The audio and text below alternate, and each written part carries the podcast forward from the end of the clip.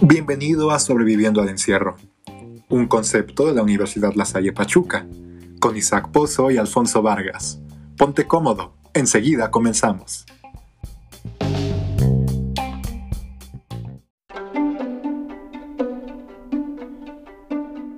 Hola, ¿qué tal? ¿Cómo están? El día de hoy me encuentro aquí con Isaac. Isaac, ¿cómo estás? Muy bien, Poncho, con el gusto de saludarte, todo bien. Perfecto. El día de hoy, como se puede ver en el título, eh, vamos a hablar de la teoría de los efectos limitados. Isaac, ¿nos puedes dar una breve introducción de esta teoría? Claro, pues está por demás, pero vamos a comenzar con decir que la teoría de los efectos limitados sirvió como corrección de la teoría de la aguja hipodérmica y esta fue eh, escrita, fue postulada por Paul Lazarfeld y él la creó en, los Estados Unidos durante la década de 1940. Eh, esta teoría eh, decía que el efecto de los medios de comunicación no era tan grande y su poder era limitado y por lo tanto los medios de comunicación y la propaganda habrían sido dotados de un poder que en realidad no poseían. ¿Cómo ves, Poncho? Muy interesante, ¿no? Sí, bastante, porque, bueno, teniendo en cuenta los antecedentes, pues se ve un cambio muy importante con los medios, que tal y como tú lo mencionaste, se les daba un poder que no poseían, pero que, como se puede, como lo voy a mencionar a continuación más bien, pues tuvo efectos bastante considerables en la sociedad, ya que hay que mencionar que la gente en aquel entonces escogía los mensajes que los medios le emitían y esto de acuerdo a su percepción. Entonces, según, según sus valores, su cultura o sus mismas creencias, ellos escogían como a qué mensajes hacerles caso o con cuáles se podían como identificar más. Eh, a comparación de hoy que los mensajes están hechos como de manera muy general. También, pues en esta teoría es importante mencionar que decía que los medios servían para otorgar un prestigio para que hubiera individuos con mayor autoridad y con mayor jerarquía. Eh, también los medios servían como una institución, por así decirlo, en la que se imponían normas sociales, como, pues sí, ideologías, cómo debías de comportarte, cómo debías de vestirte, y pues también tenía una difusión un poquito narcotizante, porque si bien tú podías consumir los medios de comunicación de manera inconsciente, estos mismos te estaban distrayendo de algunos otros problemas que pudiera haber en la sociedad o de cualquier otra cosa, pero esto cabe mencionar que, es que fue de manera intencional, porque era para poder dominar de mejor manera a la gente. ¿Cómo ves?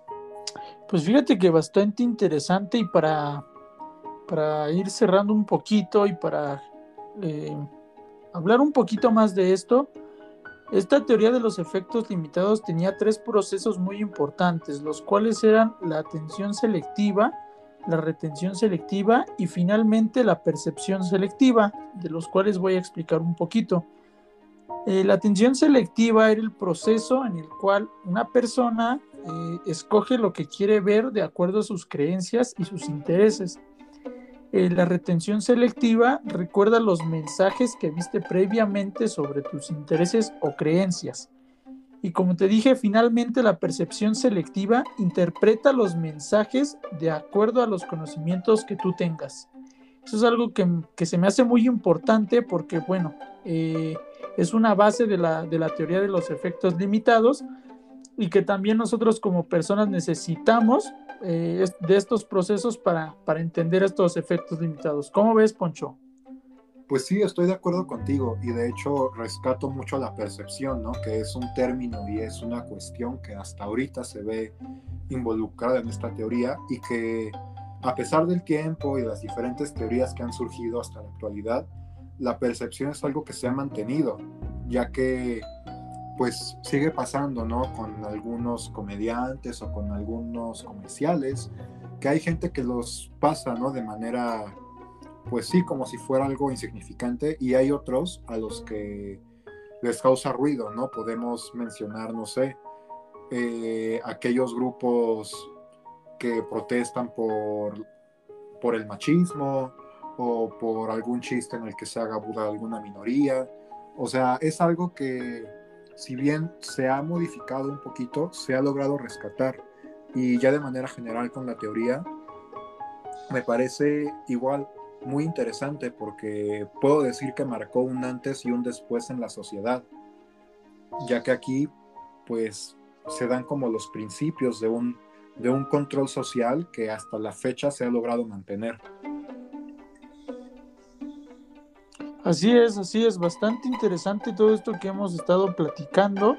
Y pues sí, nos, nos funciona bastante bien igual ahorita en la actualidad, ¿no? Sabemos que, no sé, por ejemplo, en las redes sociales tenemos eh, Facebook y de ahí vemos, vemos bastantes cosas que como tú dices, las vamos pasando sin importancia hasta que vemos algo que, que de verdad nos, nos atrae, genera interés en nosotros y pues es algo que se sigue aplicando al día a día. No sé cómo, no sé si te ha pasado más bien. Este.